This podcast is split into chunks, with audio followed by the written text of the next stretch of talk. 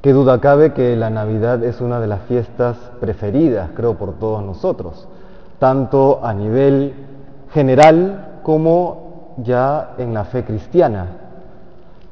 Yo diría que la fiesta, la solemnidad de la Navidad es tan potente por lo que ocurre que desborda incluso los límites del cristianismo, que ciertamente en algunos lugares se ha vuelto una especie de fiesta comercial pero el punto es que es una fiesta tan potente que desborda los límites de la misma fe cristiana.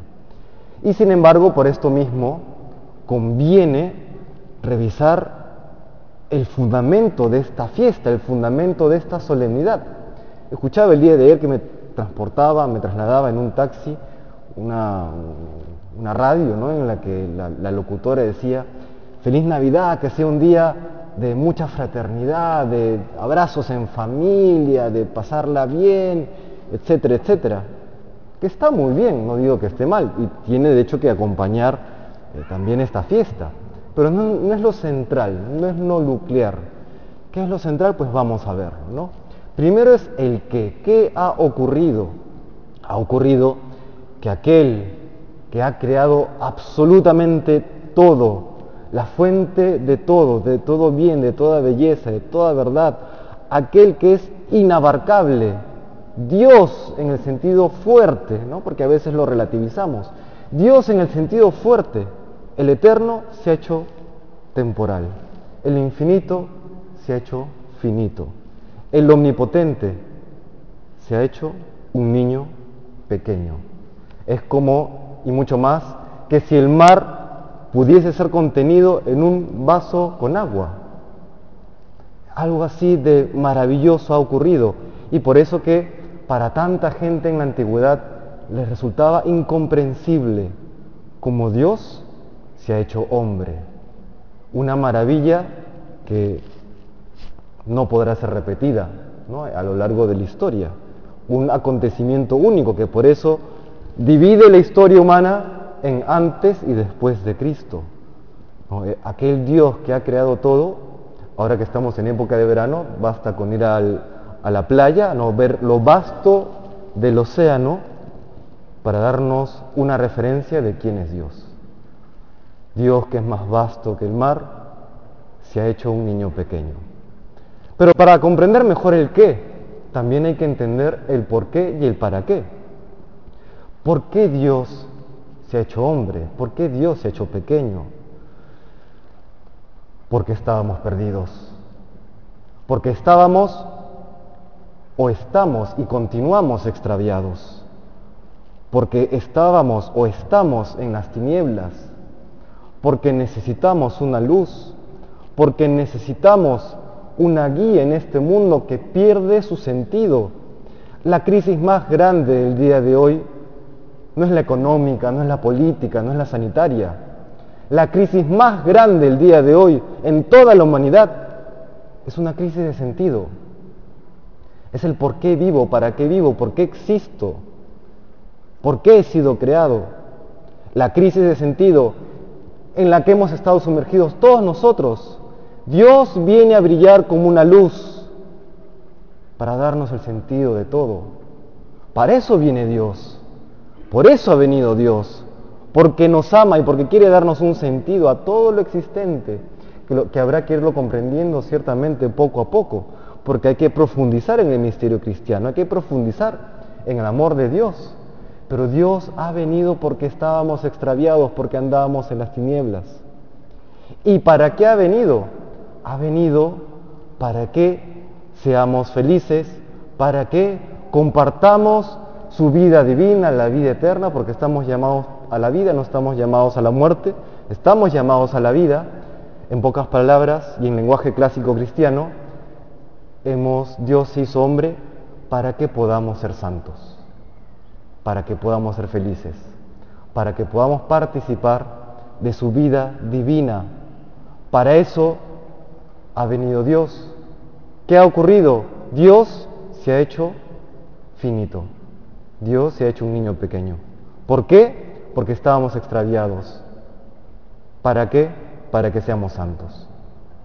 Y esto que se resume en algunas pocas frases, pero que es el misterio de los misterios, ha tenido un costo. Dios ha pagado un precio por esto. Hace unos pocos días estaba reunido en el desayuno de acción de gracias o de cierre de año con la oficina pastoral del movimiento y era un momento de compartir y esto, ¿no? Y, la hermana que nos acompañaba, muy lista ella, había preparado unas cartitas, unas cartillas más que cartitas, en las que, por ejemplo, cada carta era distinta y decía, estoy agradecido en este año por, ¿no? O de este año me quedo con, o, y, así, diferentes frases. ¿no? Entonces hubo la oportunidad de cada uno de los que estábamos allí presentes eh, compartir un poco de lo que había sido nuestro año. ¿no? Yo siempre he sido muy poco emotivo, siempre. Yo estoy jalado en, en, en, emotividad, así que compartí un par de palabras y ya está. ¿no?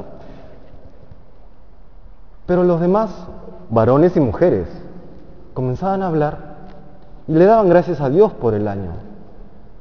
Pero luego también, y con lágrimas en los ojos, mencionaban aquello que habían perdido. Me llamó la atención, ¿no? Yo mismo también. Todos hemos renunciado a algo este año. Quizás seres queridos que han partido. Rutinas en la vida a las cuales estábamos acostumbrados, hábitos, ciertas costumbres, la posibilidad de ir a tal o cual lugar, la posibilidad de compartir con tal o cual persona, el trabajo, en fin, cada uno tiene su cuota de renuncia. Y recordé una frase de un predicador del siglo XVII, Bossuet, un francés, y él decía que la categoría de la persona está en función a la calidad de su renuncia. Es muy cierto. La categoría de la persona está en función a la calidad de sus renuncias. Porque uno renuncia por amor, uno no renuncia por resignación, uno deja ir al ser querido por amor, por amor a Dios y amor a esa persona. Uno deja tal o cual hábito, tal o cual cosa, por amor a los que tienes al lado y por amor a Dios. Y me vino la pregunta, ¿y a qué ha renunciado Dios? Y se me vienen dos ideas. Primero, Dios ha renunciado al cielo. Dios ha renunciado a su categoría divina. Lean Filipenses 2 desde el versículo 6.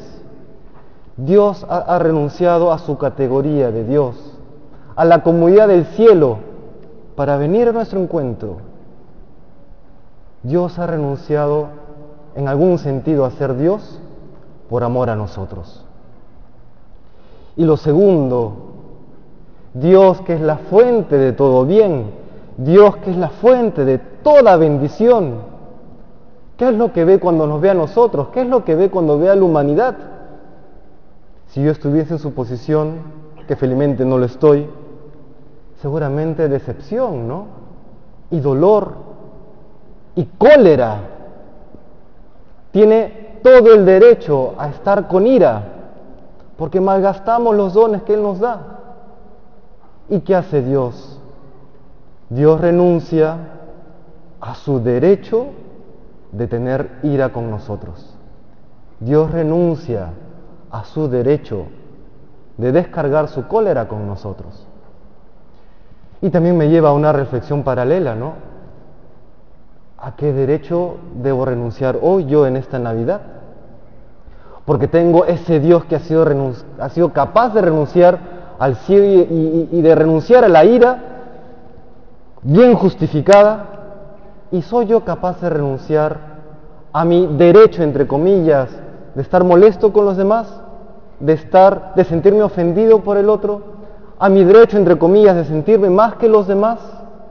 ¿Estoy renunciando a eso por amor a Dios y amor a los demás? Como Dios mismo ha renunciado a su derecho. Pues bueno, pues Dios hace eso, ¿no? Renuncia a su categoría de Dios y renuncia a la cólera bien justificada por nuestros pecados.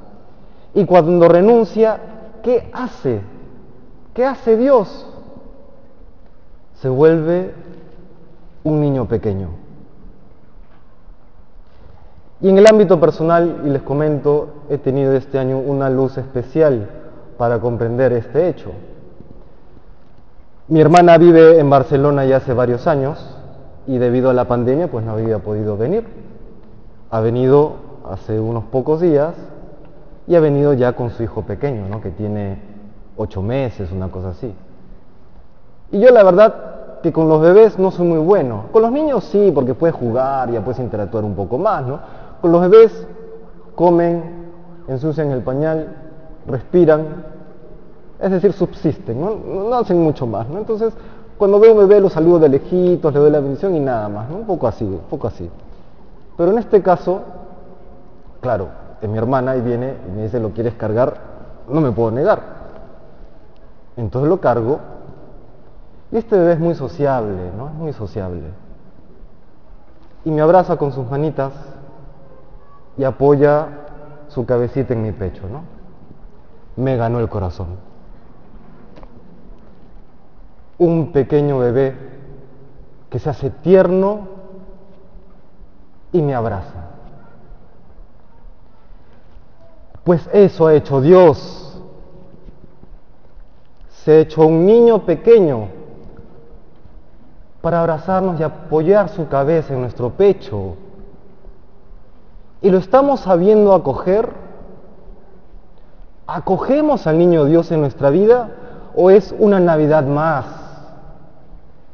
En la que celebramos humanamente y nos juntamos en familia y la pasamos bien como otros años.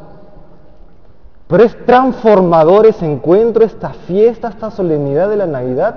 Nos está transformando pues tiene que ser así, ¿no? Tiene que ser así. Tiene que ser ese encuentro, esa profundización en el amor de Dios, que Él se ha hecho hombre, ha renunciado al cielo por amor a nosotros, para que seamos felices y seamos santos, y renunciemos al pecado y cambiemos de vida, porque como bien dice San Ignacio, el amor no se demuestra en palabras, se demuestra con obras, con el cambio de vida, con una vida de gracia. La respuesta a la revelación, la respuesta de que Dios ha venido a nuestro encuentro, no es solamente la fe, no es solamente decir creo en Dios. La respuesta a un Dios hecho hombre es la santidad. Tiene que ser nuestra santidad de vida. Queridos hermanos, le damos gracias a Dios un año más, una vez más, porque podemos celebrar juntos la fiesta, la solemnidad del nacimiento de Dios mismo entre nosotros. Renovamos nuestro compromiso cristiano y que nazca una vez más con toda su potencia en nuestras vidas. Que el Señor nos bendiga.